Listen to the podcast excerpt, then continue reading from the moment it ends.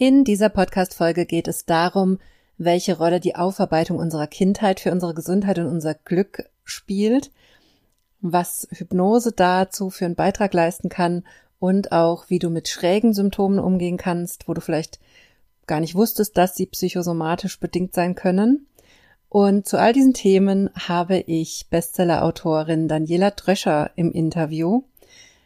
Und ich freue mich sehr, dass ich dieses Interview hier mit dir teilen darf.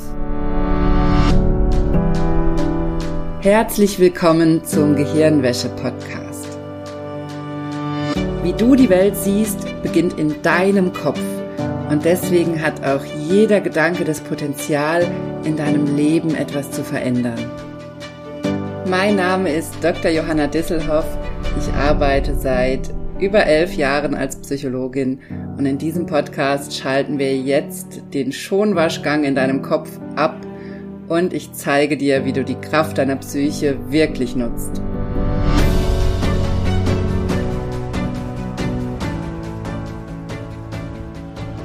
Hallo, schön, dass du eingeschaltet hast im Gehirnwäsche-Podcast, denn ich habe diese Woche ein ganz, ganz tolles Interview für dich dabei, mit natürlich wieder ganz vielen wichtigen Themen wie immer.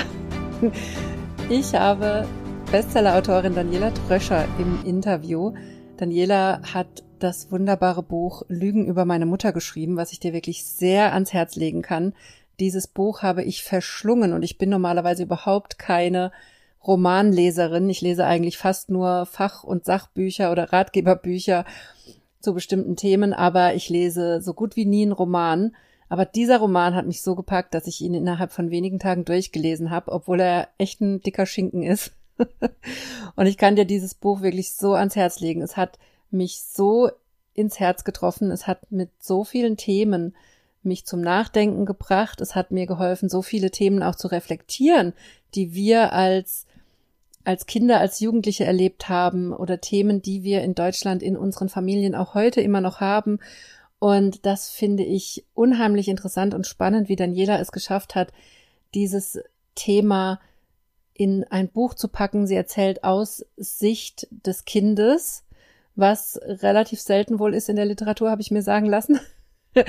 Und was es aber dadurch so unheimlich nachvollziehbar macht. Man lebt so mit in diesem Buch. Und ich fand es wirklich, es hatte für mich was Heilendes, dieses Buch zu lesen. Und es hat bei mir ganz viel angeregt, über viele Dinge nochmal nachzudenken.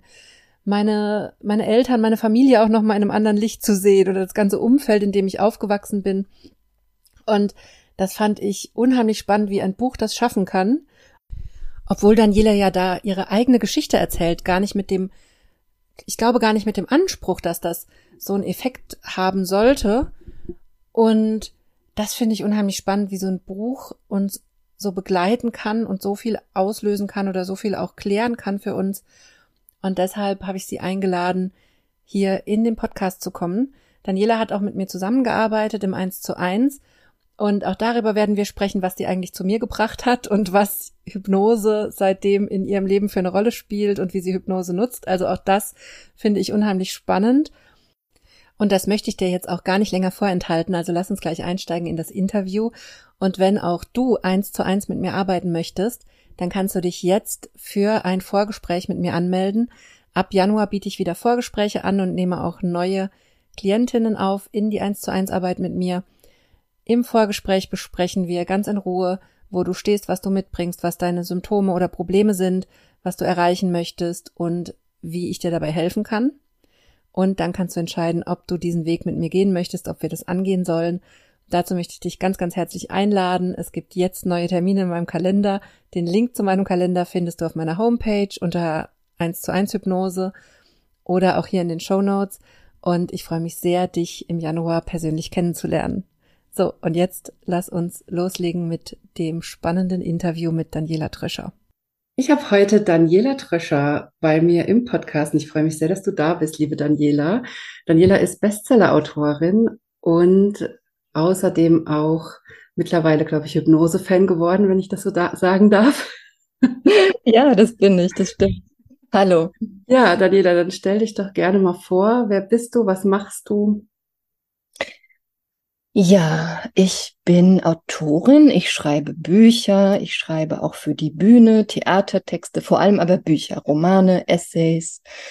Und ja, wer bin ich sonst so? Ich bin Mama, ich habe zwei Kinder. Mm, ich engagiere mich in diversen Gruppierungen, also politische Arbeit äh, ist mir ist mir sehr wichtig. Ist in letzter Zeit zu kurz gekommen, aber ja, so das bin ich würde ich sagen. Und wie bist du zu mir gekommen? Wie bin ich zu dir gekommen? Das ist eine gute Frage. Ich müsste es, ich versuche es zu rekonstruieren. Das waren diverse Momente, glaube ich, die so, die sich so aneinandergereiht haben. Also ich hatte letztes Jahr seit Februar, März letzten Jahres hatte ich so super schräge Symptome. Ich hatte so einen Husten, den niemand verstanden hat, den ich äh, so halbherzig habe untersuchen lassen, dann äh, sehr streng habe untersuchen lassen und irgendwie hat das niemand, also da konnte man nicht sehen, nichts finden.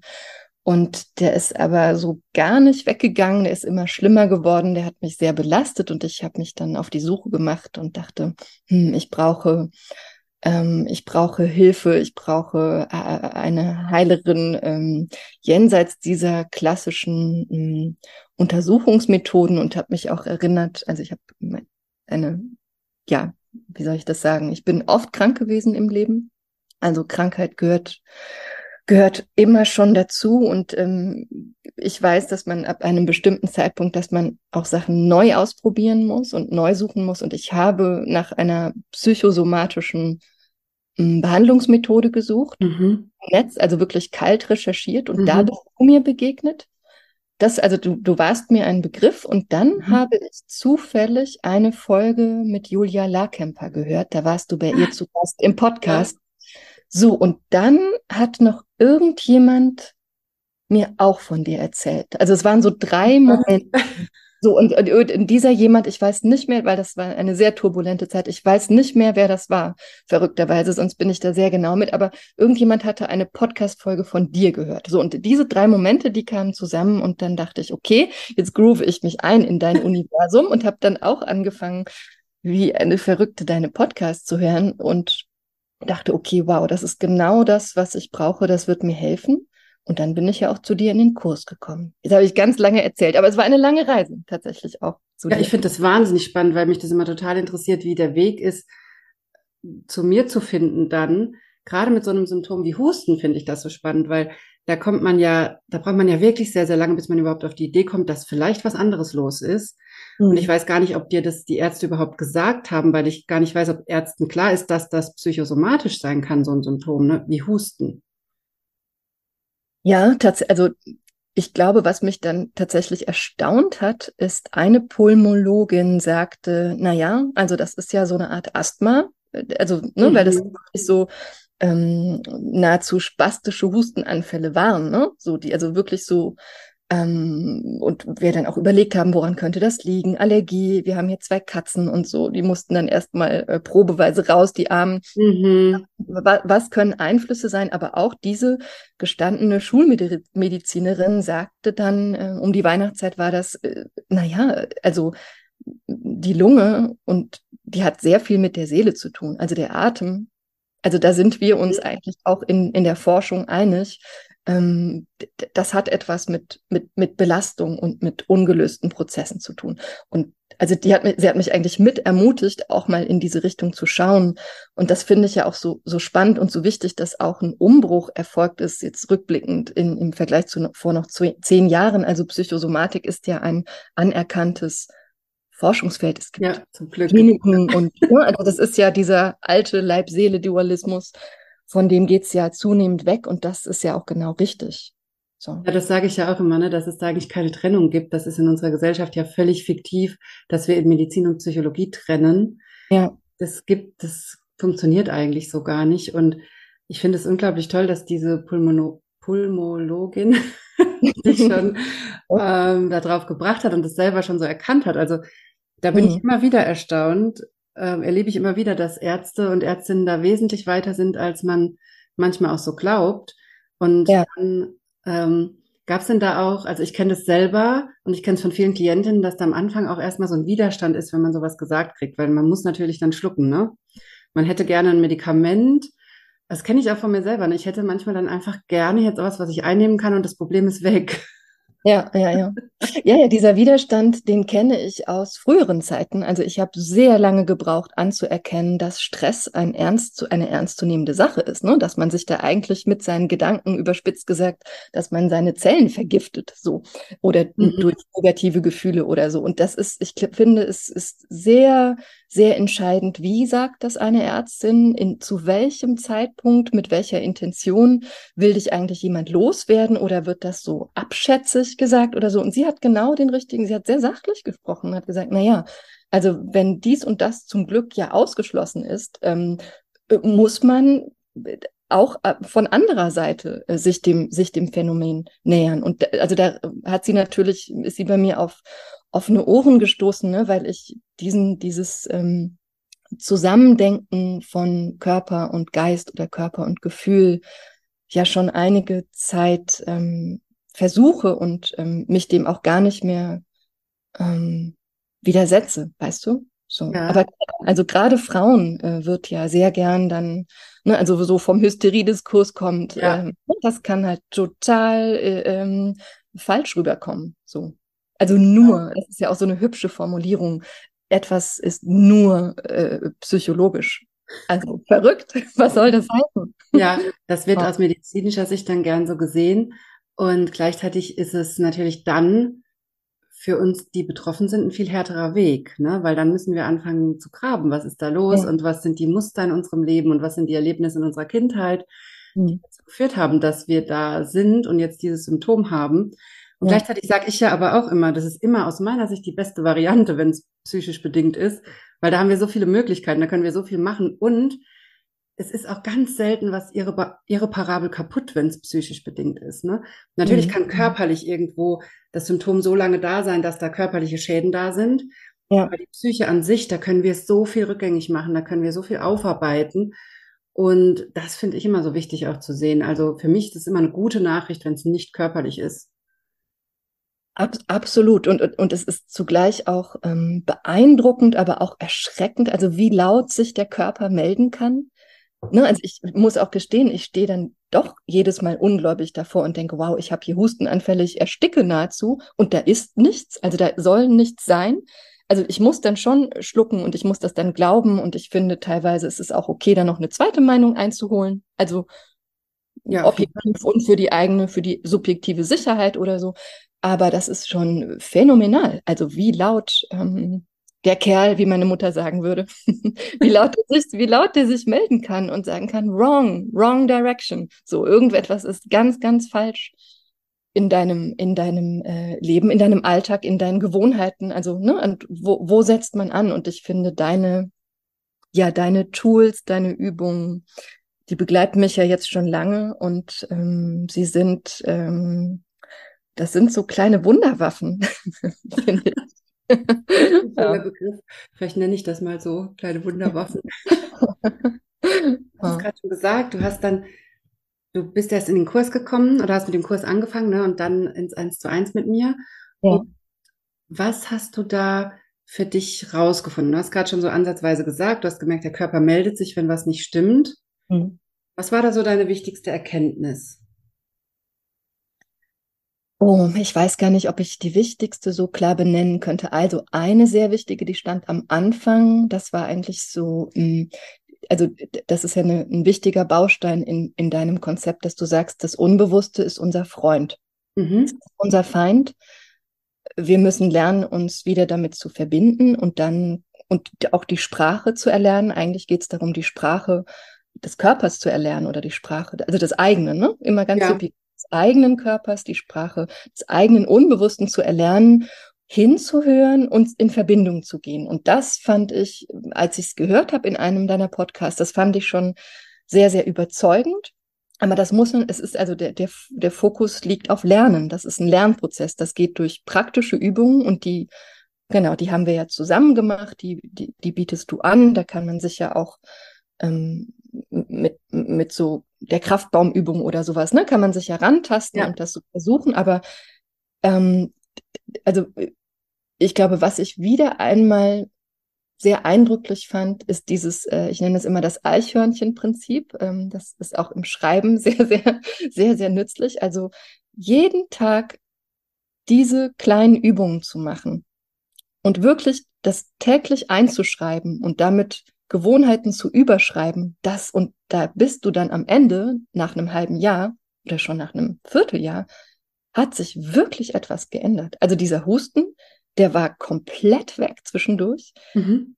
Gerade ist er in Ansätzen wieder da, weil ich eine sehr, sehr, sehr belastende Situation habe. Und ich weiß aber, warum er da ist. Und ich weiß auch, wie ich auf ihn antworten kann. Und wir leben miteinander sozusagen, mhm. Husten und ich, weil auch diese Symptome, ne, du versprichst ja an keiner Stelle, dass sie wie von Zauberhand einfach verschwinden, aber du, du äh, zeigst und man kann es nacherleben, ähm, dass sie, dass sie entweder komplett weg sind mal eine Zeit lang oder dass sie lebbar werden. Das ist ja, und das ist krass, finde ich. So. Ja, absolut. Also das ist ja genau die Logik in der Psychosomatik, dass das Symptom nicht, ist gar nicht unser Ziel, das komplett wegzukriegen für immer, mhm. sondern das Ziel ist zu verstehen, warum es da ist und dann wird es wesentlich besser. Ja. Und gleichzeitig, wenn es dann wieder kommt, weiß ich genau, was los ist. Genau.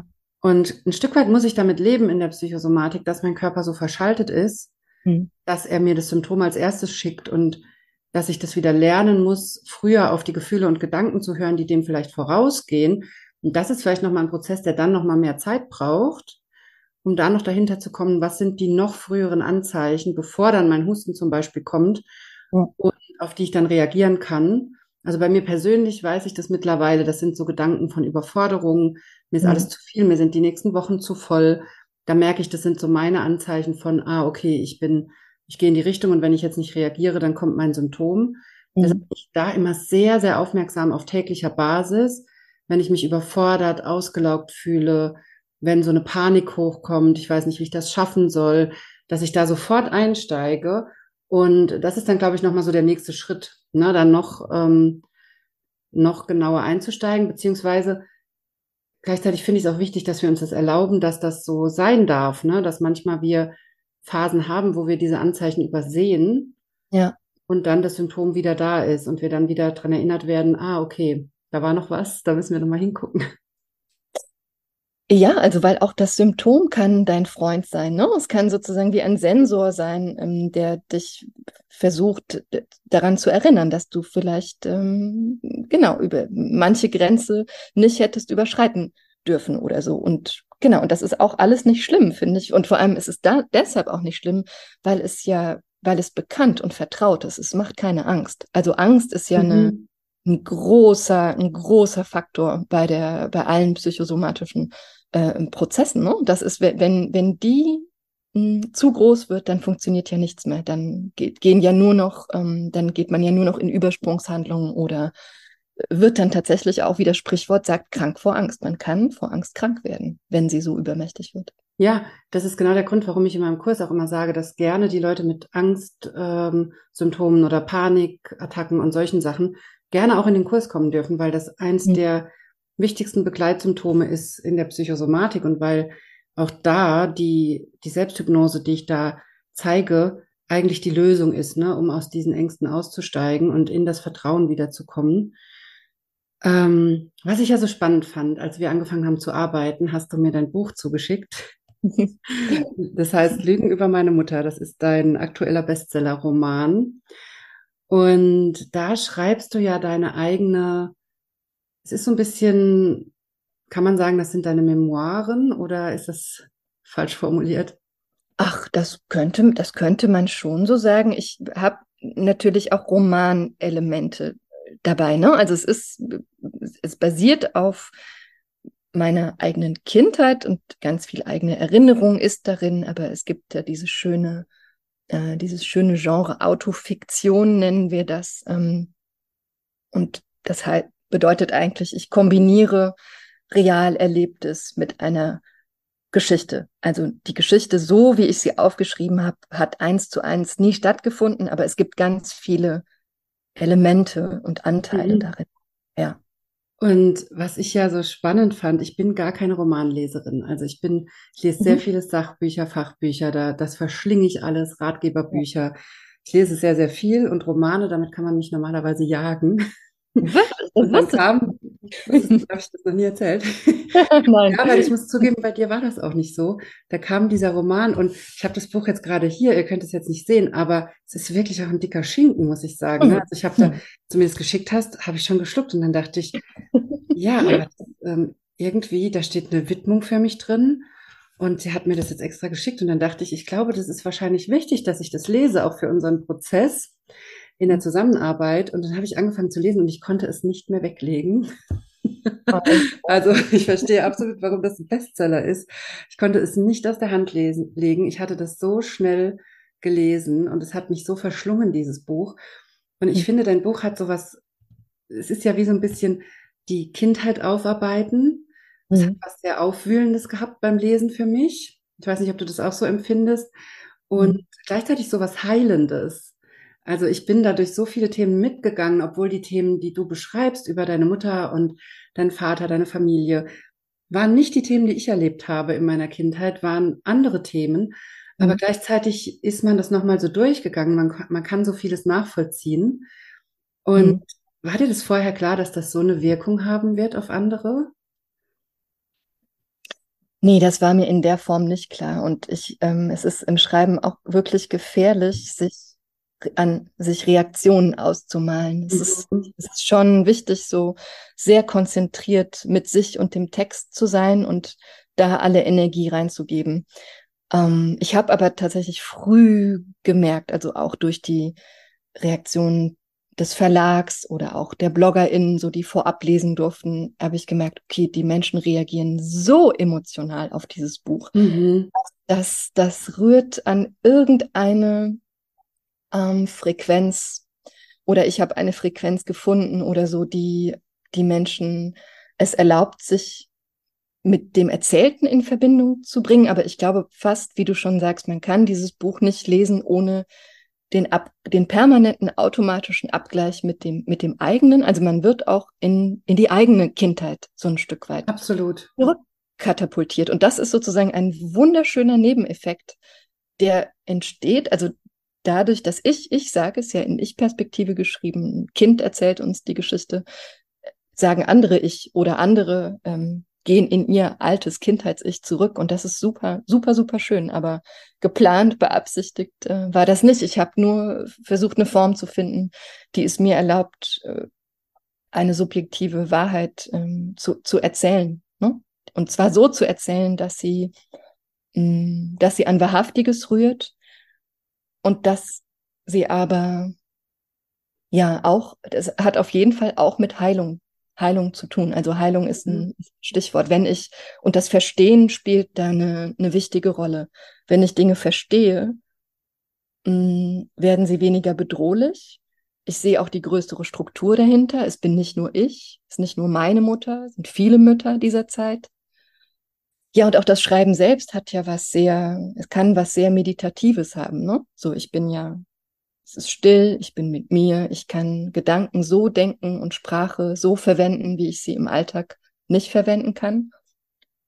Und ähm, ja, ich glaube aber auch Heilung, es ist eigentlich ähnlich wie mit der mit der äh, Psychosomatik. Äh, Heilung muss auch, äh, kommt nie zum Abschluss. Ich glaube, die muss immer wieder neu hergestellt werden, ne? So wie Freiheit auch immer wieder. Wir müssen immer wieder neu ansetzen und neu erzählen. Ja, es kann auch immer wieder passieren, dass durch irgendwas Salz in alte Wunden gestreut wird und hm. die dann doch wieder aufbrechen und wir uns doch wieder damit beschäftigen müssen. Und meiner Meinung nach immer, das fühlt sich ja immer wie so ein Rückschlag dann an, wenn, wenn wir gerade in so einer Phase sind. Ja. Was wieder hochkommt und gleichzeitig sehe ich das aber immer als Chance, noch ein Level tiefer zu gehen. Also mhm. noch mal mehr zu verstehen, nochmal für mich noch was frei zu machen. Und ähm, aber dazu brauchen wir natürlich auch dann die Methoden. Also ich glaube, viele Menschen scheitern dann auch an diesen Phasen. Scheitern mhm. ist vielleicht ein großer Begriff, aber fühlen sich da sehr verlassen und verloren, weil sie dann nicht die Methoden haben, die wir in der in der Selbsthypnose haben, wo wir uns mit inneren Helfern verbinden und mit mhm. inneren Ressourcen und dadurch so eine Erdung auch herstellen. Absolut. Also manchmal fühlt sich das ja so gemein an, so diese, ähm, wenn man merkt, wow, okay, ich werde wieder dahin zurückkatapultiert. Mhm. Dieses, da war ich, da bin ich doch schon längst drüber. Oh, ja. Das hatten wir doch schon mal. Also das ist so gemein. So zurück auf Anfang oder zurück auf Los oder so, wie bei so einem Spiel mit äh, undurchsichtigen Spielregeln. Ähm, ja, das, das ist, das ist nicht schön, aber auch das ist ein Lernen und das ist ein Prozess und es ist so lustig, ähm, weil wir jetzt gerade über, über mein Buch sprechen. Ich habe mir tatsächlich im Nachhinein gedacht, weißt du, wie, also stellen wir uns diese Mutter vor, die so sehr, genau, also da, da rebelliert irgendwann der Körper, weil die so ächzt unter einer Ehe, die nicht gut ist, unter mhm. ganz viel Care-Arbeit über. Also die Frau hat, die hat ein sehr, sehr viel auf ihren Schultern, ne, die Heldin des Buches. Und sie ist ja noch weit davon entfernt, auch nur eine Therapie machen zu können. Ne? Wir sind in den westdeutschen 80ern, da ist noch, da gehört das zu dem kleinbürgerlichen Milieu, von dem ich erzähle, gehören Therapien noch nicht dazu. Mm -mm. So eher was für, ne, sozusagen, ja. also lapidar gesagt, man ist ja nicht verrückt oder so. Mhm. Also ganz furchtbare Sätze. Und ich habe mir vorgestellt, wie wär, was, wie wäre es ihr ergangen, wenn sie nur in Ansätzen das Wissen und die Techniken gehabt hätte, diese Mutter, die ich habe. Nur in Ansätzen. Also sowas, ja. lasst, die, lasst die sich mal zehnmal, äh, äh, dreimal fünf Minuten am Tag mit einer Hypnoseübung zurückziehen.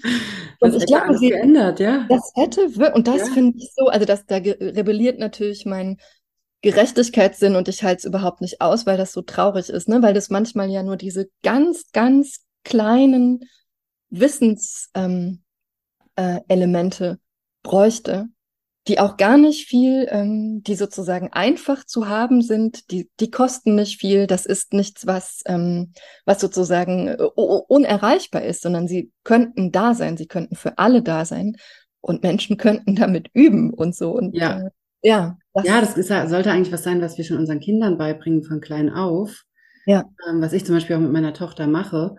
Und ähm, wo ich, wo ich heute schon, also die ist vier Jahre alt und wo ich immer schon anfange, wenn ihr was wehtut, also sei es nur, sie hat sich wirklich verletzt einfach, ne, dass ja. ich dann sage, ja, dann mach doch mal die Augen zu und guck mal, wie das von innen aussieht und dann findet sie meistens so kleine Reparaturmännchen, nennt sie die immer. Die schickt sie dann dahin und die sagen dann auch, dann sage ich auch, frag doch mal, wie lange die brauchen, ne? Und dann sagen die auch, wir brauchen zwei Tage oder wir müssen mal schlafen und lange schlafen, sagen die dann oder sowas. Und manchmal sagt sie aber auch, Mama, da gibt's keine Reparaturmännchen. Und dann müssen wir halt gucken, ne? Dann und, das ist toll. Ähm, und so bringe ich ihr das schon bei, dass man da nicht hilflos ist mit diesen ganzen Sachen, ne?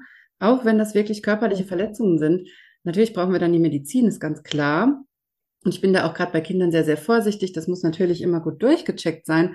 Mhm. Aber dann können wir ja trotzdem immer von innen auch die Heilungsprozesse unterstützen. Und so lernt sie auch von früh an, ihren Körper zu fragen. Also auch zum Beispiel beim Essen. Kinder sind ja manchmal so abgelenkt, dann sieht man schon, oh, die haben nicht genug gegessen. Gleichzeitig will ich sie aber natürlich nicht dazu drängen, mehr zu essen, als sie braucht, wenn sie dann einfach satt ist. Und da haben wir auch das Ritual, dass ich dann immer sage, dann frag mal deinen Bauch, ob der noch was braucht. Und dann überlegt sie auch so kurz und dann sagt sie, ja, der braucht doch noch was. Und dann isst sie noch ein bisschen. Oder sie sagt, nee, das, der braucht nichts mehr. Und ganz oft braucht er natürlich noch einen Nachtisch. Klar. Aber du machst das mit deiner Tochter, das finde ich ja, das find, also es ist total naheliegend. Ich habe dich aber nie danach gefragt, das ist ja total schön und auch so. Ja, auch wenig. Ich habe tatsächlich auch nach Ausbildungsmöglichkeiten gesucht und es ja. gibt extrem wenig und deshalb habe ich das Gefühl, ich muss das für mich selbst rausfinden. Also hm. sicherlich werde ich da auch irgendwann vielleicht mal was dazu anbieten, dann, wenn ich da meine ja. meine Erfahrungen weiter bin. Ich habe auch in meiner Praxiszeit vor ein paar Jahren, das war noch vor Corona, da habe ich auch immer mal wieder mit Kindern gearbeitet, in, ähm, in Ausnahmefällen, wenn die extrem psychosomatische Reaktionen hatten. Mhm. Und äh, diese Arbeit ist eigentlich, die ist so einfach, weil die Kinder so noch in diesen Bildern leben. Also gerade ja. zum Beispiel die Kraftbaumübung, die du eben angesprochen hast. Das ist eine Übung, die man mit Kindern wunderbar machen kann. Und ich weiß mhm. auch von Freunden, dass die Kinder ganz oft zum Einschlafen meine Übungen hören, gerade die Kraftbaumübung, und sich da eigentlich auch mehr von mir wünschen, dass da noch mehr Übungen kommen. Also da bin ich auch immer wieder dran. Und ich habe das auch mit meiner Tochter angefangen, dass wir so verschiedene gute Nachtgeschichten erzählen, wo ich dann auch Dinge einbaue.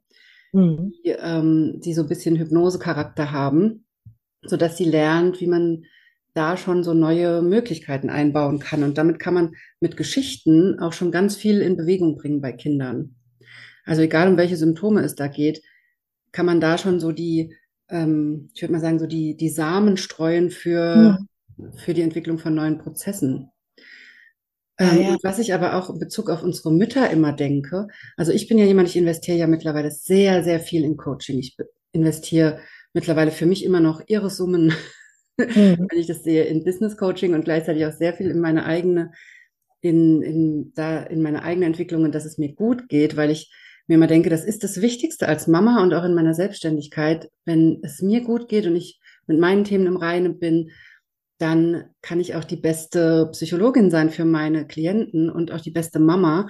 Mhm. Und dann denke ich mir immer, was mir da sehr hilft, ähm, das nicht als Problem zu sehen, dass ich so viel Geld investiere in mich, ist, dass ich mich immer wieder frage, was hätte ich mir für meine Mama gewünscht damals? Ja.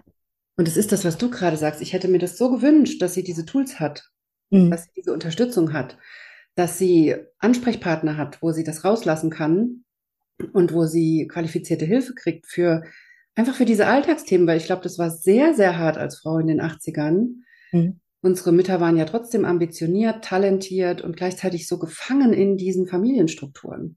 Ja.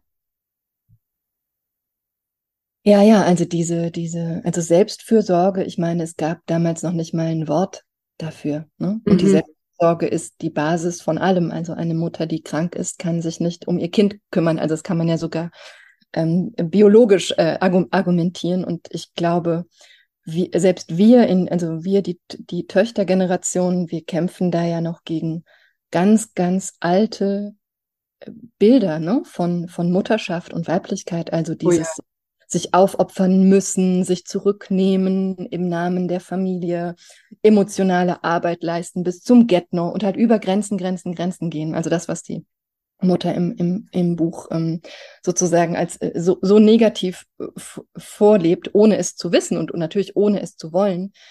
Mm, also da sind wir, glaube ich, schon echt in jetzt in dieser Generation schon echt einige einige Schritte gegangen, so mit sieben Meilenstiefeln, so. Ja. Und ja, und diese, diese, diese persönliche Befreiung, ne, die darin, und ich glaube, für diese Befreiung, da, da ist Selbstfürsorge ein total wichtiger Schlüssel. Und ich, ich glaube ja, ich glaube daran, wenn immer mehr Menschen dahin kommen, ähm, sich, diese hm, Freiheit äh, zu erlauben, dann ist vielleicht auch irgendwann Kraft und Energie da für, für größere, andere gemeinsame Ziele. Also ne, ich versuche es ja immer mhm irgendwie in einem, in einem größeren Kontext auch, auch zu sehen, weil was wir hier die ganze Zeit machen, ist, wir laborieren an so einer Oberfläche herum und versuchen uns zu heilen in einem System, das wirklich, das, das, das uns krank macht und kaputt ja. die ganze Zeit. Ne? Also das ist ja klar, das müssen wir jetzt auch gar nicht vertiefen. Ähm, ich glaube nur, je mehr Menschen diese Schlüssel in die Hand bekommen oder diese Tools, das kann nur gut sein. Es kann einfach ähm, für die jeweiligen Menschen und ihre Kinder und ihre Umgebung, aber auch fürs, fürs große Ganze. Ne? Das, ich finde es so spannend, dass du das ansprichst, weil ich das in letzter Zeit so oft gesagt gekriegt habe. Ähm, auch gerade in einem der letzten Interviews, was ich aufgezeichnet habe mit einer Kursteilnehmerin aus meinem Selbsthypnose lernen Online-Kurs, die mir auch gesagt hat, stell dir vor, alle könnten das. Mhm. Stell ja. dir vor, Kinder würden das lernen von klein ja. auf.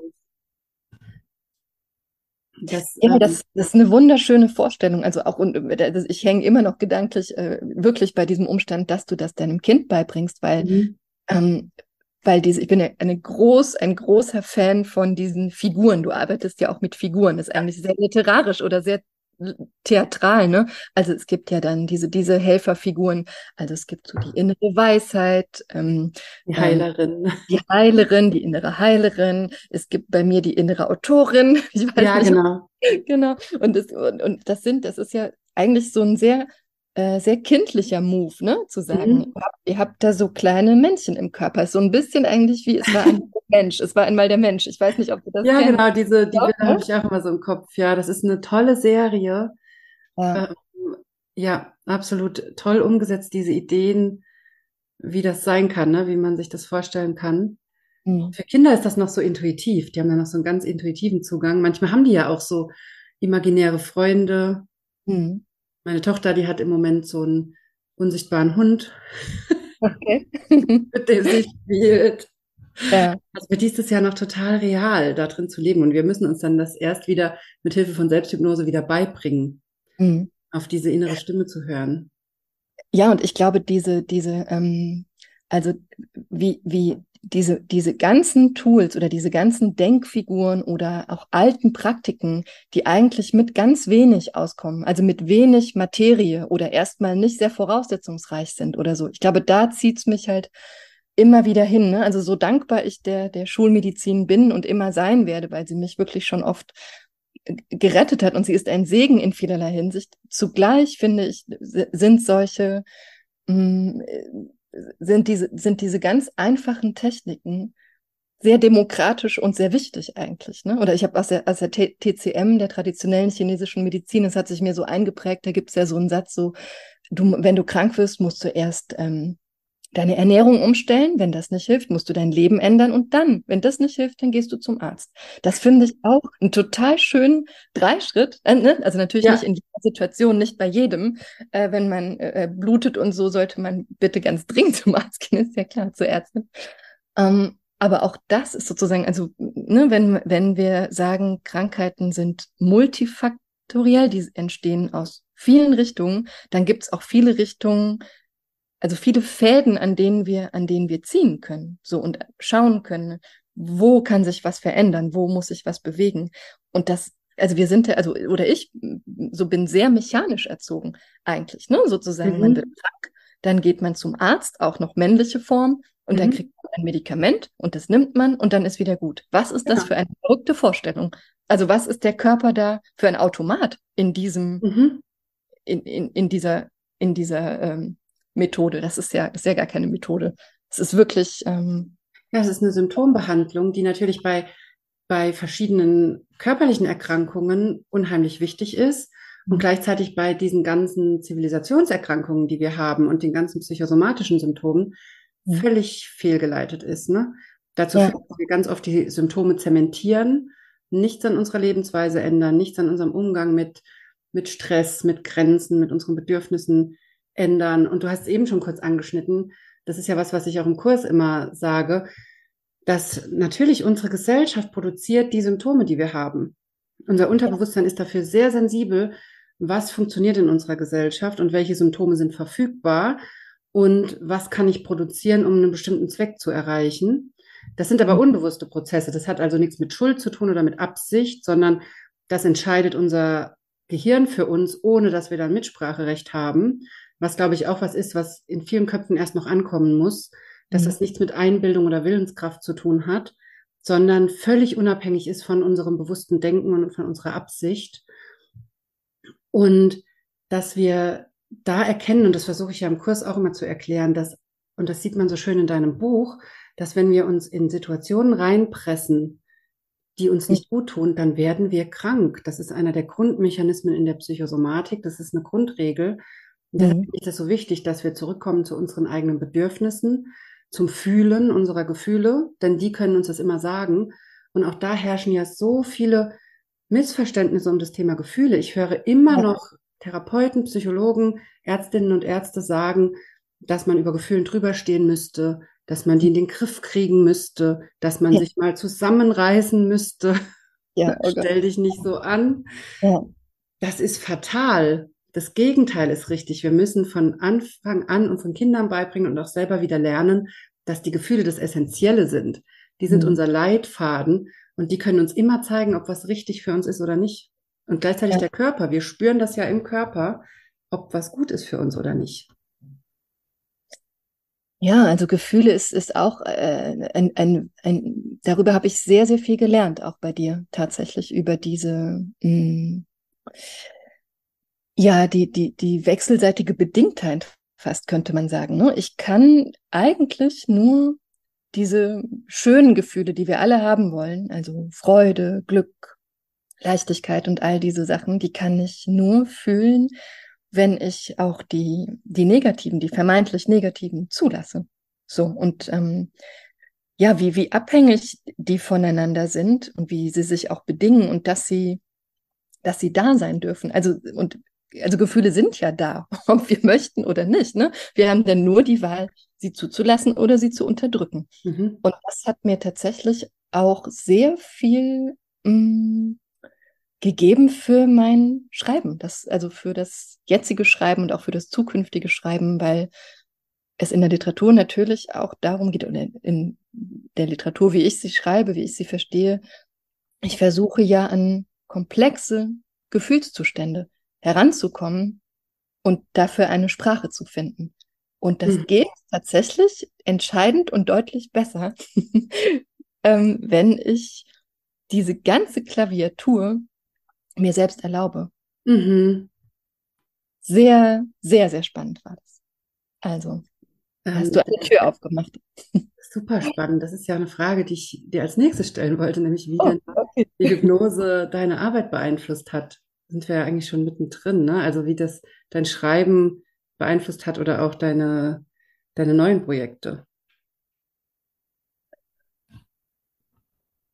Also ich muss dazu sagen, im, in meinem neuen Buch, ähm, das habe ich gerade erst abgegeben, ist noch ganz, ganz frisch, taufrisch und das ist immer sehr lustig, dann darüber zu sprechen, weil das noch so, so nah dran ist. Aber ähm, es geht darin um eine, um eine kranke, kranke, also eine Frau, die hat einen, die lebt mit einem Körperrätsel und ähm, sie versteht nicht, was sie hat und sie versucht auch verzweifelt sich ähm, Genau, sie versucht herauszufinden, was sie hat und sie weiß, ähm, ist mit ihren Gefühlen sehr, sehr unklar und lernt eigentlich auch so wider Willen und aus, aus Not heraus lernt sie auch wieder, ja, Gefühle überhaupt haben zu dürfen. Mhm. Und diese, also die Reise dieser, dieser Protagonistin, die ist es natürlich auch meine Reise. Es hat sehr viel mit, mit eigenen Erfahrungen zu tun, aber es wird dann natürlich auch trotzdem eine Kunstfigur, ne? Dieses Ich. Und ich glaube, ohne den Kurs bei dir besucht zu haben, wäre es definitiv ein anderes Buch geworden.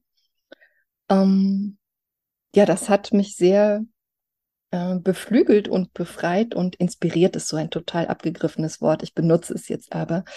Ähm, also auch für die Form und auch für die Sprache und auch für den, für den Ton, weil mh, hm, ich glaube, so verbunden mit mir und meinem Körper habe ich noch kein Buch geschrieben. Wahnsinn. Wahnsinn. Ich bin auch schon so, das weißt du ja schon, ich bin so gespannt, dieses Buch in die Finger zu kriegen. Ich kann das kaum erwarten. Ähm, super spannend. Das ist ja immer was, was man vorher gar nicht sich vorstellen kann, ne? Hättest du dir das vor unserer Arbeit vorstellen können, was das für ein, dass es so einen übergreifenden Einfluss hat auf dein Leben? und nicht nur auf dein Symptom. Man hat ja so die Idee, man löst das Symptom.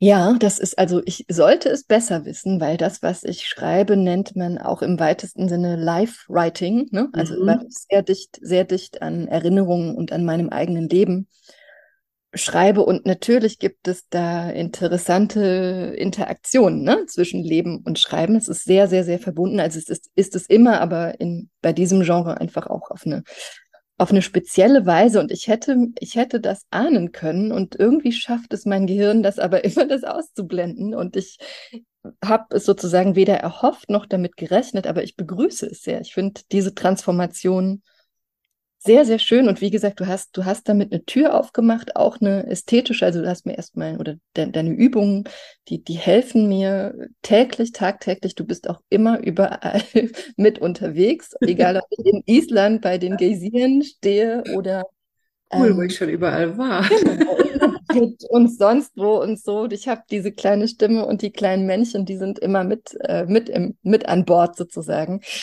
Und ähm, ja, das ist tatsächlich, also so wie ein gutes Buch.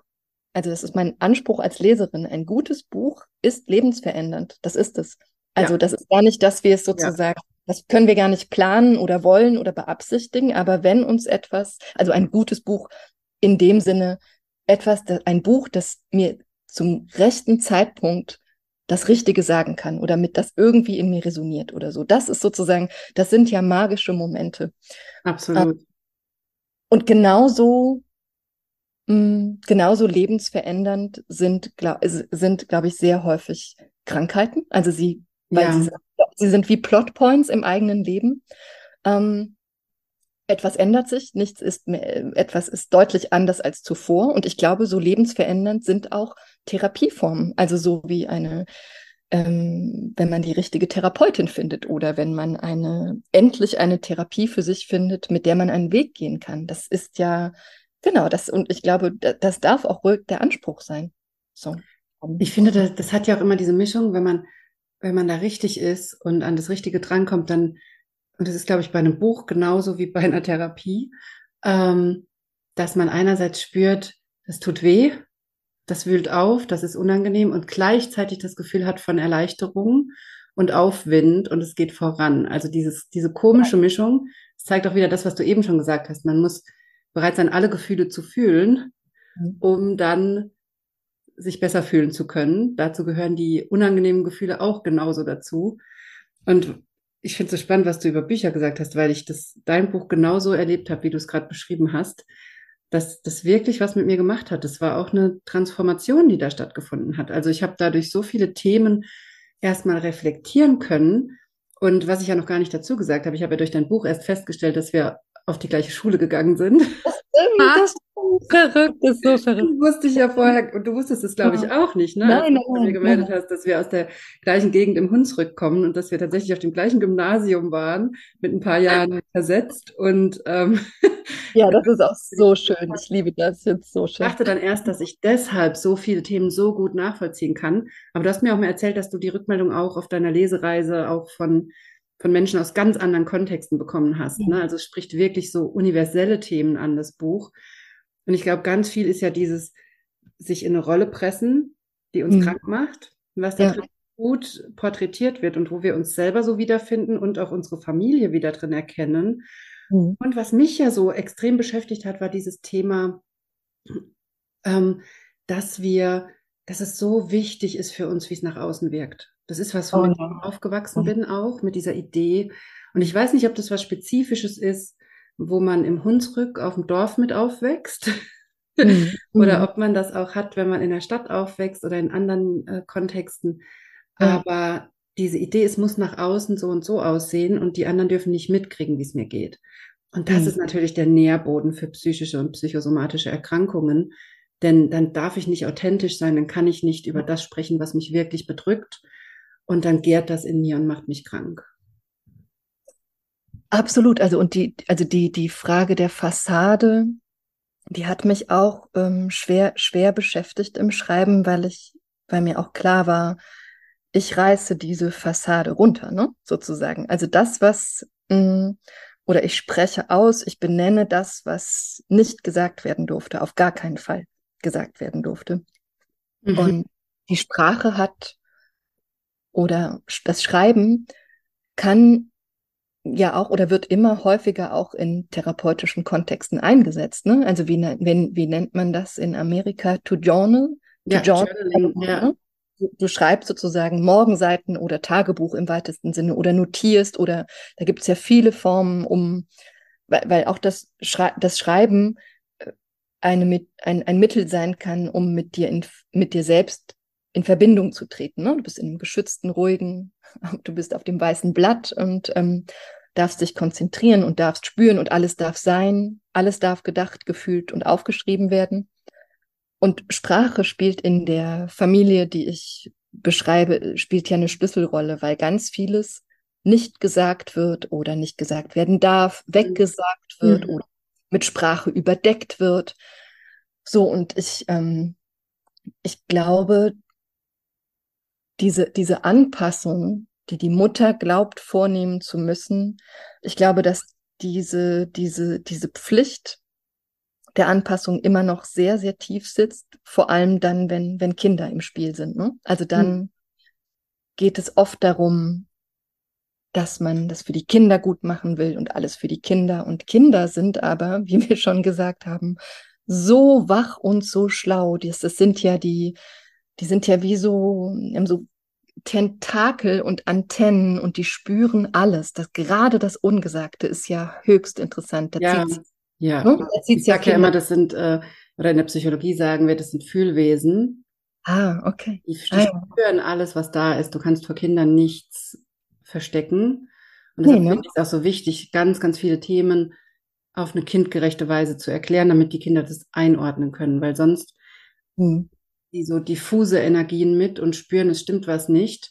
Und auch das kann zu ganz vielen Symptomen führen. Also zum Beispiel in meiner Zeit in, in meiner Praxis hatte ich zum Beispiel auch immer mal wieder Kinder, die so Angst hatten, in die Schule zu gehen oder extreme, extreme Symptome hatten, so dass sie nicht in die Schule gehen konnten, was natürlich für die Familie eine extreme Belastung dann war. Und da ist immer wieder, also da habe ich angefangen, direkt wenn die Eltern sich bei mir gemeldet haben, schon den Eltern am Telefon zu sagen, ich arbeite gerne mit dem Kind, aber nur unter der Bedingung, dass sie auch ah, ja. zu mir kommen oder in eine andere Form der Therapie. Das muss nicht bei mir sein, weil mir sehr schnell schon bewusst war, dass die Kinder hier nur was ausagieren. Und mhm. ganz, ganz oft könnte man davon ausgehen, dass ein Elternteil suizidal war zum Beispiel, wenn die Kinder nicht in die Schule gegangen sind und zu Hause waren. Und so war es auch ganz, ganz oft. Also diese Theorie hat sich ganz oft bestätigt. Und die Eltern waren da auch immer wieder davon geschockt, dass ich das wusste nach, nach fünf Minuten Telefonat zum Beispiel, mhm. dass es massiv nicht stimmt. Mhm. Und das ist natürlich das, das Problem, was man dann in der Medizin übersieht. Ne? Wenn man nur an dem Symptom der, des Kindes arbeitet, ja. dann geht eine Mutter oder ein Vater völlig unter und wird in seinem Leid gar nicht gesehen weil das Kind durch das Symptom natürlich dafür sorgt, dass die Eltern mit dem Kind beschäftigt sind mhm. und auch gar nicht auf die Idee kommen, sich mit sich selbst zu beschäftigen. Ne? Ja. Es kann auch eine große Falle sein, diese ganzen Symptome. Mhm. Ja, ich, aber ich glaube, die, es ist so, es ist so viel Scham und Schuld in so einem Universum, ne? Also wann, mhm. wann immer, oder und dadurch potenziert sich alles. Also wenn Dinge nicht gesagt werden dürfen, Gefühle nicht sein dürfen, dann kann, dann bröckelt diese Fassade von innen, ne, sozusagen. Ja. Dann ist sie äh, eigentlich, wenn jemand genau hinschaut, ja auch von außen keine Fassade mehr, überhaupt nicht. Und dann hat diese Fassade massive Risse.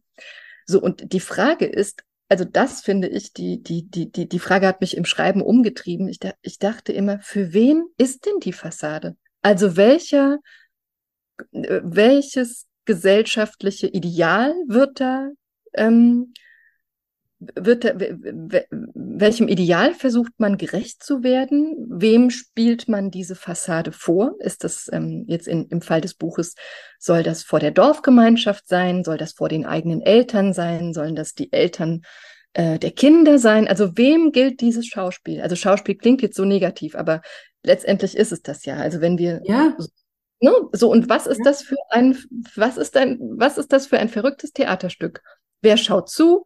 Wer hat sich das ausgedacht? Wer hat das gescriptet? Das finde ich gerade so. Ich habe gerade richtig Gänsehaut, wo du das alles sagst, weil ich das so einerseits so gruselig finde, das nochmal sich klar zu machen, wie wie verrückt das ist. Also mhm. im, im Sinne von wirklich völlig ent, entartet irgendwie von der Grundidee. Und diese Frage, warum machen wir das überhaupt, ist so spannend. Und ich finde den Vergleich zum Schauspielern überhaupt nicht falsch, weil ich sage ja im Kurs auch immer, das ist, wir bauen wie so eine Außenpersona auf. Hm. Und das ist ja nichts anderes wie unser Schauspieler selbst. Und hm. bei Schauspielern wissen wir, die sind nicht so wie die Rolle, die sie spielen. Und gleichzeitig ja. machen wir das in unserem Alltag aber alle. Oder alles ist vielleicht übertrieben und ja. manche sind da besser als andere. Hm. hm. Ja,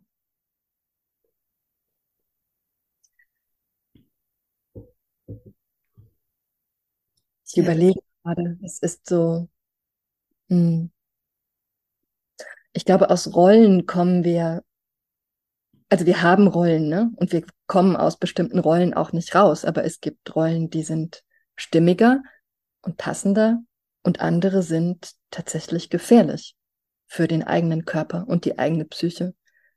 Und gerade Geschlechterbilder, ne, diese, hm, die Rolle der Mutter, da hast du, mhm. sprichst du auch ganz oft drüber in, in, in, in deinen Podcasts. Ja. Ist auch sehr, sehr wichtig. Also was klebt an dieser Rolle gerade der deutschen Mutter? Also wenn man sich das kulturgeschichtlich mal anschaut, ich weiß nicht, ob es schon mal aufgetaucht ist in deinem Podcast, es gibt ein tolles Buch von Barbara Finken, die hat ein Buch geschrieben, das heißt Die deutsche Mutter und sie leitet mhm. das historisch her und es ist ein Grauen. Es ist wirklich, also wie viel ja. Äh, ne, Nationalsozialismus in diesem ja. Bild steckt und ähm, Biedermeier und all, all das. Also es ist wirklich ist sehr gut geschrieben, sehr lesenswert und sich auch klar zu machen, äh, wo, wo kommt das her? Ne? Wir haben uns das ja alles nicht ausgedacht. Die Mutter im Buch oder auch der Vater, also die haben sich das alles nicht ausgedacht. Das sind Rollen, die ähm, sind transgenerational auch weitergereicht und die sind am Werk. Und ich finde, es wird immer dann ganz, ganz spannend und produktiv, wenn man so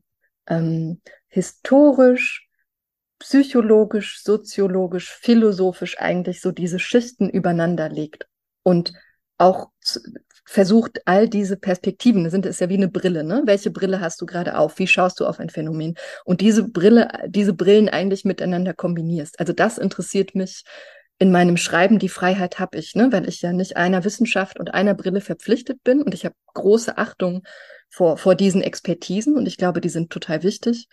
Aber die Kunst oder die Literatur, das ist der Raum, da kannst du schichten, da kannst du all diese Perspektiven in, in Kombination bringen. Und das schafft nochmal andere, eine andere Erkenntnis. Nicht besser, nicht schlechter, sondern es nimmt dich anders an die Hand. Ne? Das, genau, ich glaube, das ist meine, meine Idee auch von, von Lesen, von Schreiben und ja, mich hat's immer gerettet, ne? Das eine und das andere. Wahnsinnig spannend. Ähm, ich empfehle ja, also das Buch, was du jetzt empfohlen hast, kannte ich noch gar nicht, werde ich definitiv lesen. Ich empfehle da ja immer das Buch Muttersein von Susanne Mirau. Ich weiß nicht, ob du das kennst. Weil die hat das so schön auch nochmal mit biologischen ähm, Belegen so schön aufgearbeitet. Diese Idee, dass wir immer denken, wir hätten so einen Mutterinstinkt und wir müssten instinktiv wissen, was das Baby braucht. Und diese Idee, ich habe da, als ich selber Mutter wurde, Monate dafür gebraucht, zu merken, dass einfach diese Idee dazu führt, dass es mir miserabel geht, weil ich denke, ich mache was falsch. Und ja. dieses Buch hat mich da richtig gerettet. Mhm. Da sieht man auch wieder die Kraft von Büchern. Ja, hat mich sofort mit den ersten Seiten schon aus der Idee rausgeholt, dass ich das einfach so können müsste mhm. und mir klar gemacht, nein, das ist was, was ich lernen muss oder lernen kann und ich muss noch ja. nicht mal lernen. Ich kann, wenn ich will. Und dann habe ich angefangen, viel mehr hinzugucken, was wann reagiert mein Kind wie, was sind die Muster, die es hat, was sind die Zeichen, die es mir gibt. Und dann wurde das leichter. Und dann ja. bin ich mittlerweile in diesem Gefühl von Intuition und ich weiß, was das Kind mir sagen will und was es gerade hat. Aber das war ein Lernprozess über Jahre. Ja, ja, ja. Oh, verrückt, ne? Und das wird so, oder was ich auch immer, was ich immer so erschreckend finde, dass auch in, in manchen pädagogischen Konzepten in Deutschland sich immer noch Ideen aus der Nazizeit finden. Zum Beispiel war es damals wurde massiv propagiert, dass man Kinder schreien lässt zum Beispiel. Oh. Dass man, damit sie nicht so verweichlichen. Da gab es ganze Erziehungsratgeber dazu. Da gab es Ärztinnen auch, ähm, die sich da massiv hervorgetan haben mit solchen Ideen, damit das gute Soldaten werden. Und das sind heute noch die Konzepte von lass das Baby schreien. Ich halte mhm. davon gar nichts, weil Schreien, das ist wie Schmerz im, in der Psychosomatik das Schreien beim Kind will uns immer was sagen und es braucht immer unsere Unterstützung. Entweder weil es tatsächlich körperliche Schmerzen hat oder weil es ein Gefühl verarbeiten muss und dazu unsere Hilfe braucht. Mhm. Diese Konzepte sind aber immer noch da. Also das finde ich auch so, so erschreckend.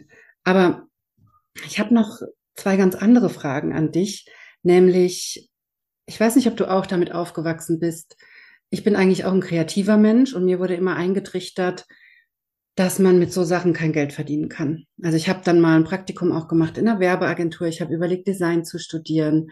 Und ich habe mhm. aber habe dann auch mit Designerinnen gesprochen damals und alle haben mir erzählt, ah, das ist so ein Struggle, das ist so ein Kampf und bis du da Fuß fasst und das ist schwer. Und gleichzeitig auch so ein Kampf, überhaupt einen Studienplatz zu bekommen und in diesem ganzen, in dieser Kreativbranche Fuß zu fassen. Und es war immer diese diese Erzählung von, das sind brotlose Künste, da kämpfst du dich durch. Und dann habe ich, Psychologie hat mich aber auch schon immer interessiert, dann bin ich den Weg eingeschlagen. Mhm. Und dann finde ich es heute so spannend, bei dir zum Beispiel, du ernährst ja deine Familie von deinem Schreiben, du hast da den Weg gefunden in so eine erfolgreiche kreative Arbeit. Wie hast du das gemacht? Also was hat dir diesen, den Mut gegeben, so ein diesen Weg zu verfolgen, von dem alle sagen, der funktioniert nicht?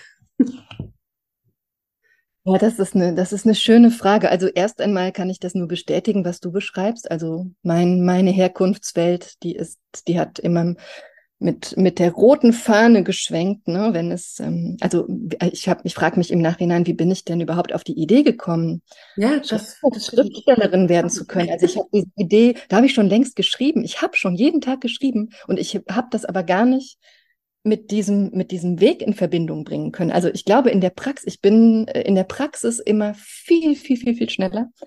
Oder es gibt einen schönen Satz meiner äh, Kollegin Peggy Mädler, die hat mal gesagt, naja, ich bin Pessimistin im Denken und ich bin Optimistin im Handeln. Das ist ganz schön.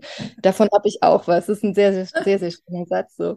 Ne? Also ich bin in deiner, ich, ich habe äh, irgendwie, genau, also ich habe mir das lange nicht erlaubt. Ich habe das lange nicht für möglich gehalten. Es gab aber ein paar Punkte, Plotpoints in meinem Leben, also Krisensituationen, auch körper, körperlicher Art, ähm, die sozusagen, die, die mir sehr deutlich gemacht haben, okay, du bist hier auf einem falschen Weg, du steckst im falschen Leben. Ähm, ich war lange Zeit Literaturwissenschaftlerin, also hatte, hatte einen akademischen Weg eingeschlagen und mein Körper hat äh, rebelliert äh, auf die, auf jede mögliche Art und Weise, um mir zu sagen, das ist nicht, das ist nicht deine Welt, du bist für etwas anderes da.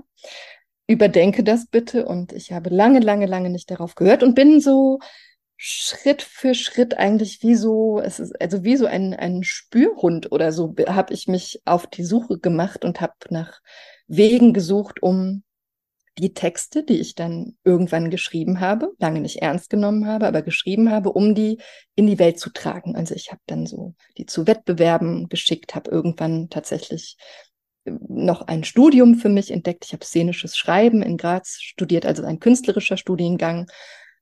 Ähm, das aber immer parallel zur Uni, ne, weil Uni war Sicherheit, Uni war ein halbwegs ähm, also Germanistin ist so ein halbwegs solider Beruf, also ist es natürlich überhaupt nicht, ne, weil der ganze Mittelbau ächzt und stöhnt. Also wenn wer da nicht den Jackpot gewinnt und eine Professur ergattert, das ist natürlich genauso brotlos. Und auch dieser Kampf, ja, genau. Mhm. Genau, ne? So, und ich bin so sehr intuitiv, habe ich die, diese, diese Fährte aufgenommen und hatte dann an entscheidenden Stellen gute Ratgeber. Ich hatte Glück. Ähm, ich habe eine Form gefunden, die irgendwie gefunkt hat. Es, wir haben ein, in Deutschland ein System, das sehr gut fördert und auch ähm, unterstützt. Also gerade junge, junge AutorInnen.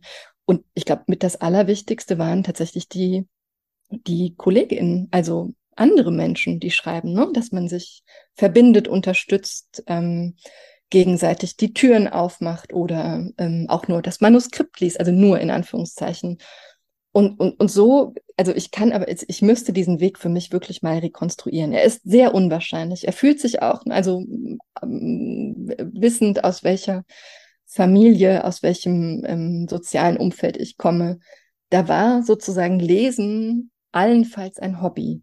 Und ich kannte bis zu meinem, ich weiß nicht, 16. Lebensjahr oder so, ich kannte niemanden, der, der schreibt. So. Also die einzige Frau, von der ich wusste, dass sie Tagebuch geschrieben hat, das war eine, eine ganz entfernte äh, Verwandte im Dorf und die galt als, in Anführungszeichen, dreifachen bitte, verrückt. Das war sozusagen, also so, ne, in, so, nur also um den, um den. gemacht und Tagebuch genau. geschrieben, ja. So. Und was hatten, wenn du, wenn du mich fragst, was waren meine Ressourcen oder wie, hm, wie habe ich, wie habe ich den Mut finden können? Da muss ich schon sagen, dass, also meine Mutter ist schon eine zentrale Figur gewesen. Die hat mich immer bestärkt darin, meinen Weg zu gehen und zu sagen, na ja, wenn du das möchtest, also wenn das deine Leidenschaft ist, dann machst du das. Natürlich machst du das. Ja, spannend. Ich glaube, gerade weil unsere Mütter ja selber so viel zurückstecken müssten, ja. So gar nicht verwirklichen konnten in vielen Dingen, und es dafür gar keine Unterstützung gab, ja, sind die, ja, glaube ich, sehr offen dafür, ne?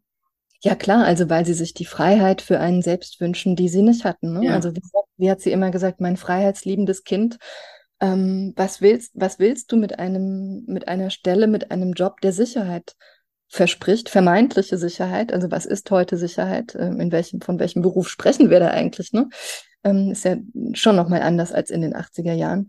Mm, wenn er dich total, wenn er dich nicht nur nicht glücklich, sondern sogar sehr unglücklich und ja. wenn er dich krank macht, wenn er dich krank macht, Also ja, das ist ja was, was ich heute noch in meinen Kursen meinen Teilnehmerinnen beibringen muss, dass uns Situationen, also zum Beispiel auch unser Job, mhm. krank machen kann, wenn wir uns zwingen, da zu bleiben, obwohl er nicht passt, ne? Ja.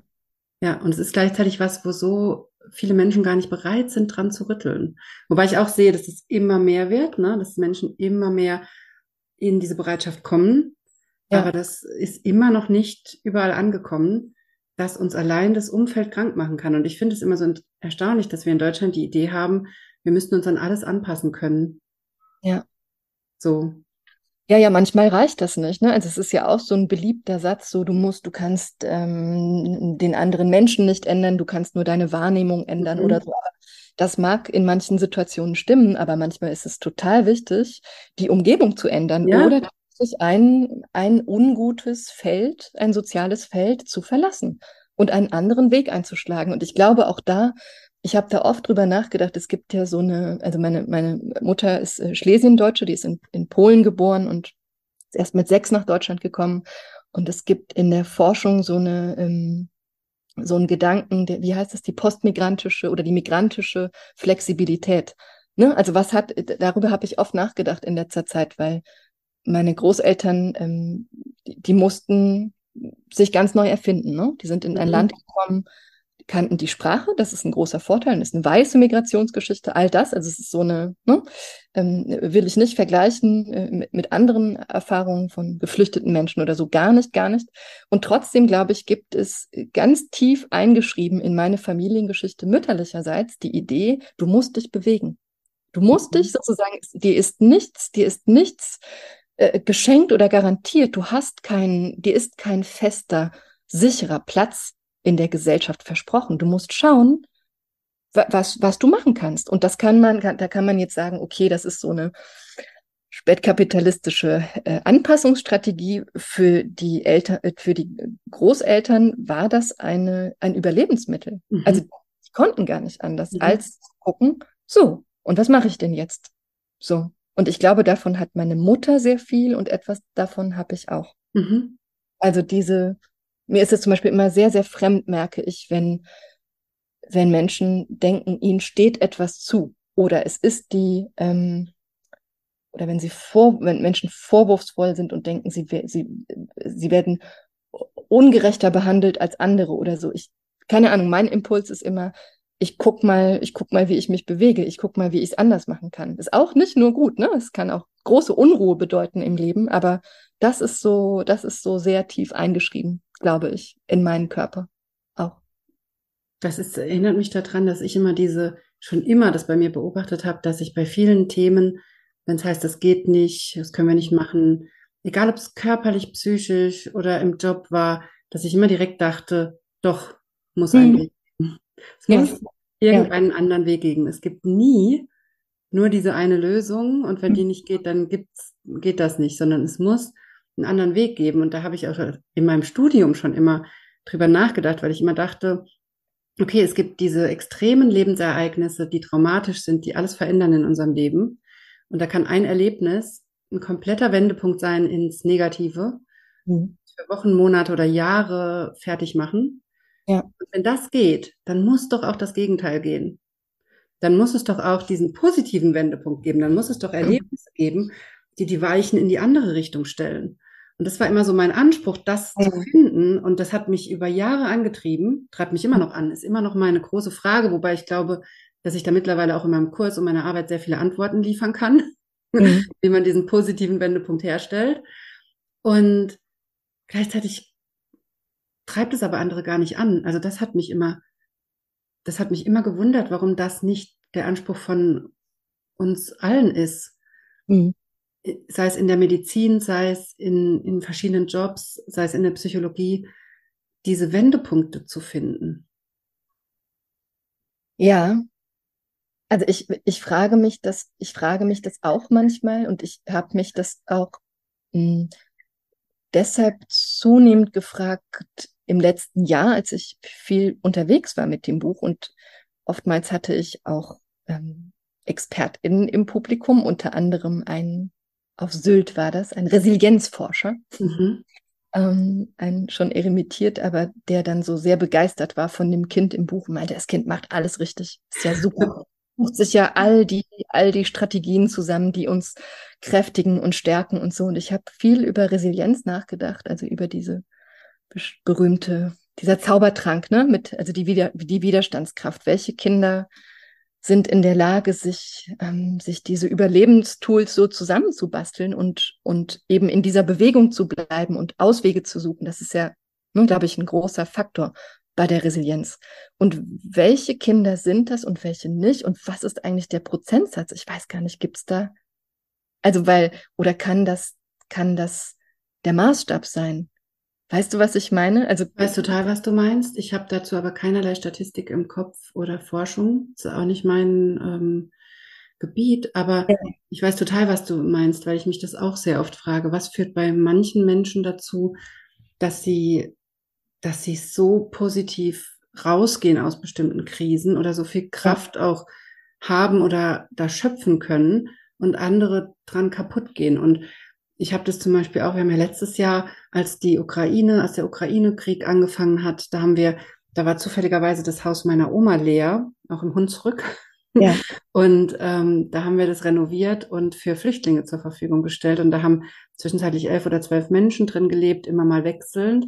Mhm. Und wir haben denen natürlich auch geholfen, die unterstützt und gerade so mit Papierkram haben die viel Hilfe gebraucht, aber auch so Kleinigkeiten haben dann einzelne Dinge gefehlt. Wir mussten am Anfang auch dann sind die ja manchmal über Nacht gekommen, dann mussten wir Medikamente besorgen und dann war ein Feiertag und solche Dinge. Also da ja.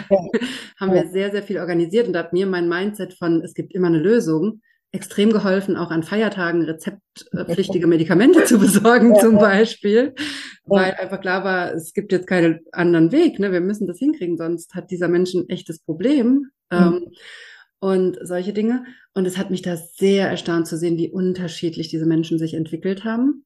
Mhm und wie manche einfach sofort gefühlt an Tag eins Fuß gefasst haben und gesagt ja. haben, ich, das ist meine Chance und ich gehe nicht zurück. Wir hatten mhm. eine Familie, die haben gesagt, da gehen wir nicht hin zurück. Wir haben so viel erlebt in den letzten äh, Jahren auch. Ne? Das hat ja, war ja jetzt nur der Gipfel letztes Jahr, ne? aber viele Menschen haben da ja auch vorher schon in bestimmten Regionen extrem viel mitgemacht. Ja. Und die einfach sofort Fuß gefasst hatten, die sofort da dran gegangen sind, die sehr extrem schnell Job Jobs gefunden haben und, und, und. Die waren auch teilweise überraschend schnell im Dorf vernetzt. Ne? Das hat mhm. mich unheimlich begeistert.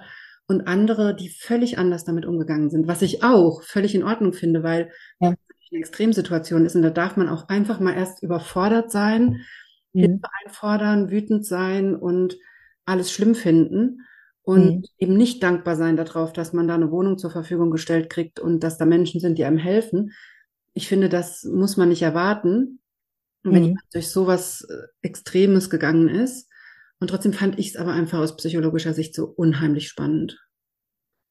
Das, das glaube ich sofort. Das glaube ich sofort. Und ich, ich, ich habe gerade einen Gedanken, der ist vielleicht ein bisschen abwegig, aber ich formuliere ihn mal. Ich, mm, also was ich weiß aus der Resilienzforschung ist, dass zum, also dass es wichtig ist, dass also Großeltern sind so ein Faktor, also Großeltern, die so mit begleiten und, und ein Faktor ist ein, ein Mensch außerhalb der, der Kernfamilie, der so kontinuierlich da ist. Ne? Also irgendjemand, der so einen Ausweg raus, way out verspricht. Und ich dachte gerade, na ja, diese, diese Helferfiguren, mit denen du arbeitest in, in, in, in, ähm, in deinem Konzept, die sind ja eigentlich auch so. Das sind auch Figuren, die immer da sind. Mhm. Nur, dass sie im Inneren sind mhm. und nicht im Außen. Mhm. Also da hast du sozusagen mit, also seit ich die innere Weisheit habe und die innere Heilerin und die innere Autorin, ich bin nicht mehr allein.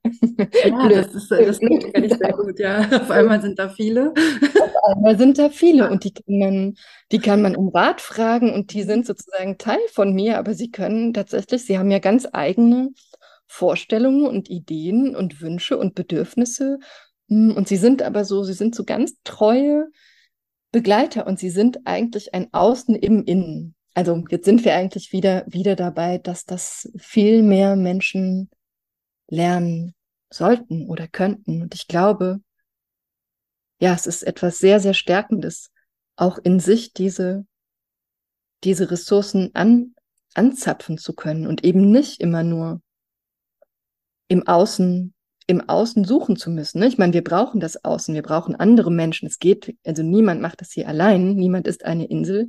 Auch ein Buch ist keine Insel, ne? Es lebt von allen anderen Menschen, die vorher geschrieben haben oder jetzt schreiben. Um das, also nicht, nicht, äh, damit du mich falsch verstehst, aber ich glaube trotzdem, dass diese, äh, diese inneren Anker, dass sie so immens wichtig sind und dass sie durch viele, viele, viele Dinge ähm, gelegt, gesät werden können und ja, also das haben, das, das hat mein Handwerk und dein Handwerk. das haben sie eigentlich gemeinsam, ne? Ja. Ähm, was, das, das passt total dazu. Hilft dir das auch dabei, mit Kritik umzugehen, weil du bist jetzt so erfolgreich? Und ich kann mir vorstellen, da gibt es wahrscheinlich auch sehr unangenehme Rückmeldungen, oder? Also die Welt war sehr gut zu mir, muss ich sagen, das generell. Sehr.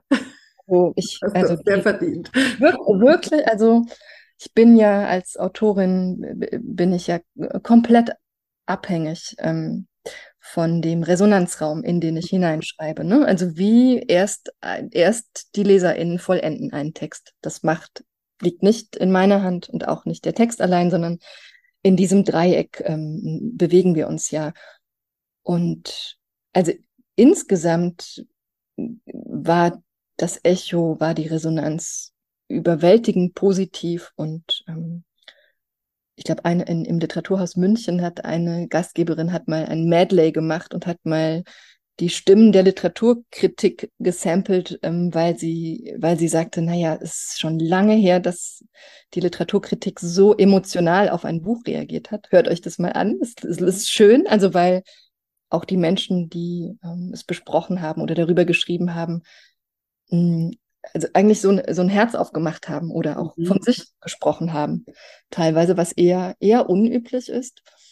Hm, und das heißt, ich hatte das große Glück oder habe das große Glück, dass diese Waagschale sehr eindeutig zu meinen Gunsten oder zugunsten des Textes ausgefallen ist. Und aber natürlich sind die, natürlich gab und gibt es diese äh, kritischen Stimmen oder feindlichen Stimmen oder ähm, ähm, ja auch nur die, weiß ich nicht, wie soll ich sie beschreiben?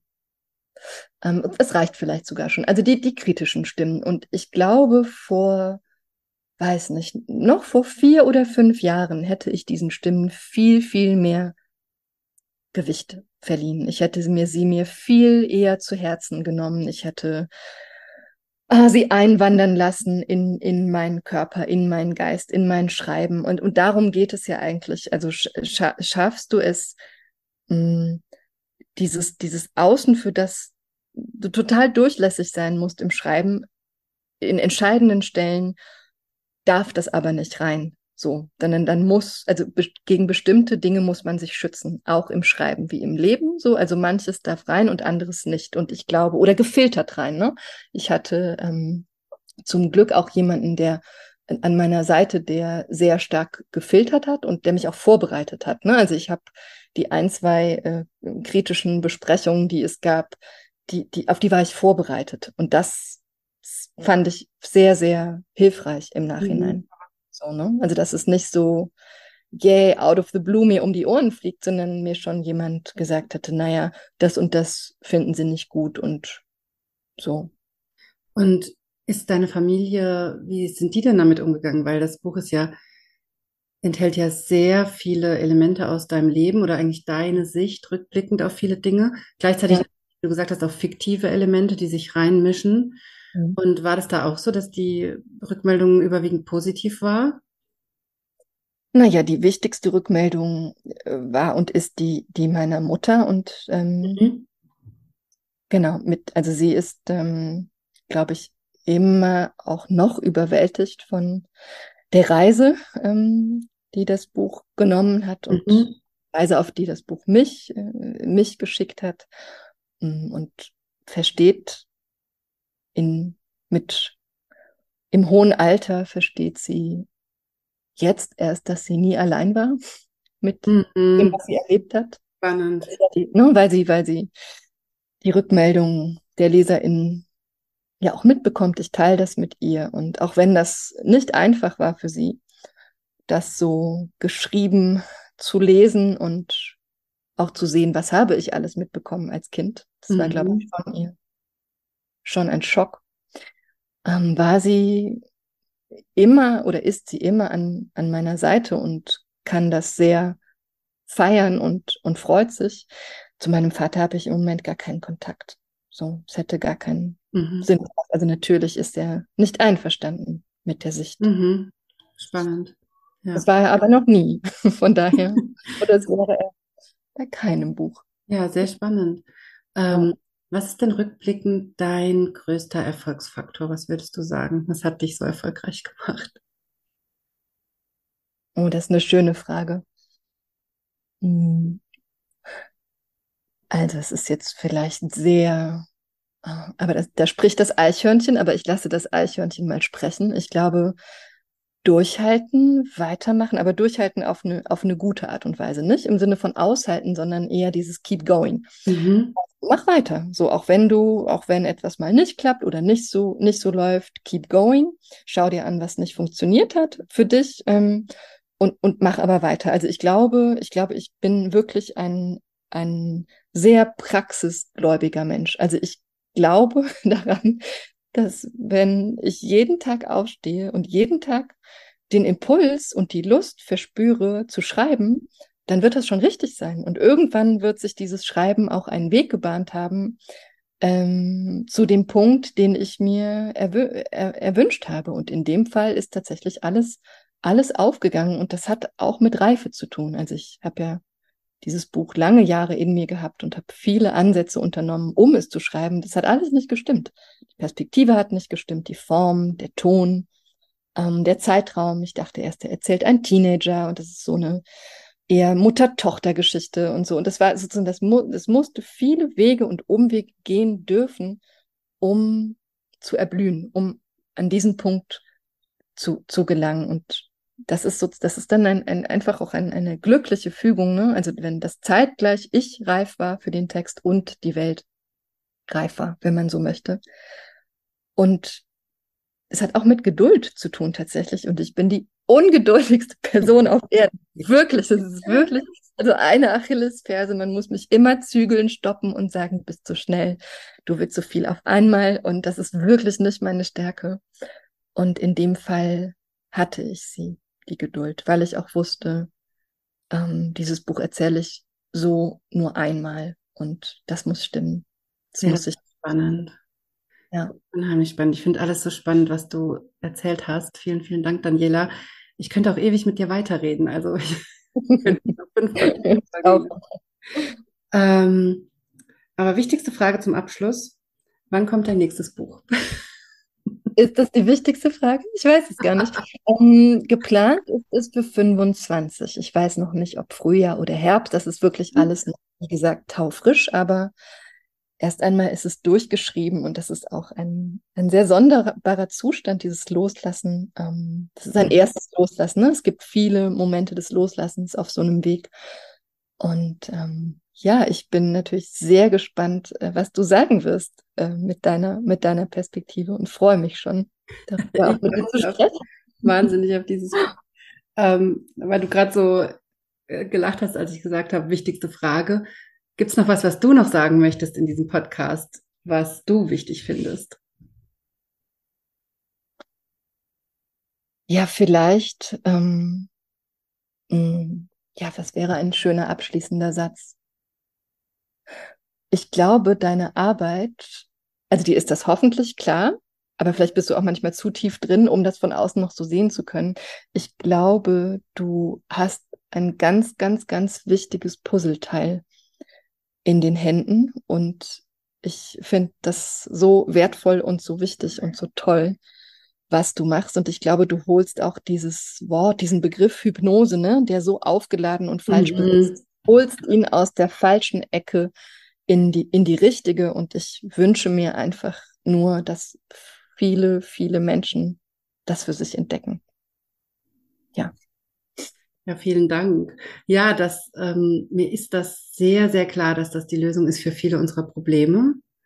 Und gleichzeitig bin, ist es für mich so natürlich, in dieser Welt zu leben, dass es mir manchmal auch unklar ist, wie andere in der anderen Welt leben können oder sich so dagegen wehren können, mhm. diese Tools zu lernen. Und das ist, glaube ich, genau das, was du gerade gesagt hast. Diese, diese Wahrnehmung über Hypnose, die wir haben, die ist mir, glaube ich, ganz oft gar nicht so bewusst, die aber so viele Menschen davon abhält, dann zum Beispiel in meinen Kurs zu kommen, ne? weil, weil das so, weil es so eine komische Vorstellung davon gibt. Ja, sehr spannend. Ja. Ja, liebe Daniela, vielen, vielen Dank für dieses tolle Interview und dass du dabei warst. Danke dir, das hat großen Spaß gemacht. Das war's für diese Woche im Gehirnwäsche-Podcast. Ich freue mich sehr, dass du dabei warst. Wenn auch du eins zu eins mit mir arbeiten möchtest, dann, wie gesagt, lade ich dich ganz herzlich ein zu einem Vorgespräch mit mir. Vorgespräche biete ich wieder an ab Januar und du kannst dich jetzt dafür anmelden. Es gibt jetzt freie Termine, also klick gerne auf den Link in den Show Notes zu meinem Kalender oder auch auf meiner Homepage unter 1 zu 1 Hypnose findest du den Link zu meinem Kalender und kannst dich dort für ein kostenloses Vorgespräch mit mir anmelden, wo wir dann in Ruhe besprechen, was du mitbringst, was dein Problem, dein Symptom ist, wo du hin möchtest und wie ich dir dabei helfen kann. Und natürlich packe ich dir auch alle Links zu Daniela und zu ihrem Buch in die Show Notes und ich kann dir das wirklich sehr ans Herz legen, dass du das Buch von Daniela liest. Lügen über meine Mutter heißt das Buch und ich habe es, wie gesagt, ich habe es eben schon gesagt, ich habe das Buch verschlungen. Ich finde es wunderbar. Ich kann es kaum erwarten, bis dann jedes neues Buch auf den Markt kommt und ich finde es fast schon unerträglich, dass das noch bis 2025 dauert, wie sie am Ende des Interviews so gesagt hat. Aber ich freue mich da unheimlich drauf und wahrscheinlich werde ich einfach bis dahin ihren aktuellen Roman einfach nochmal lesen, weil es für mich so viel mir so viel mitgegeben hat, was ich eigentlich in Form von einem Roman bisher so noch nicht erlebt habe. Und deshalb auch hier nochmal, wenn du, wenn dich das interessiert, wenn dann Daniela dich jetzt gepackt hat in dem Interview, dann lies unbedingt ihr Buch. So, ich wünsche dir eine wunderbare Woche. Wir hören uns demnächst wieder hier im Podcast.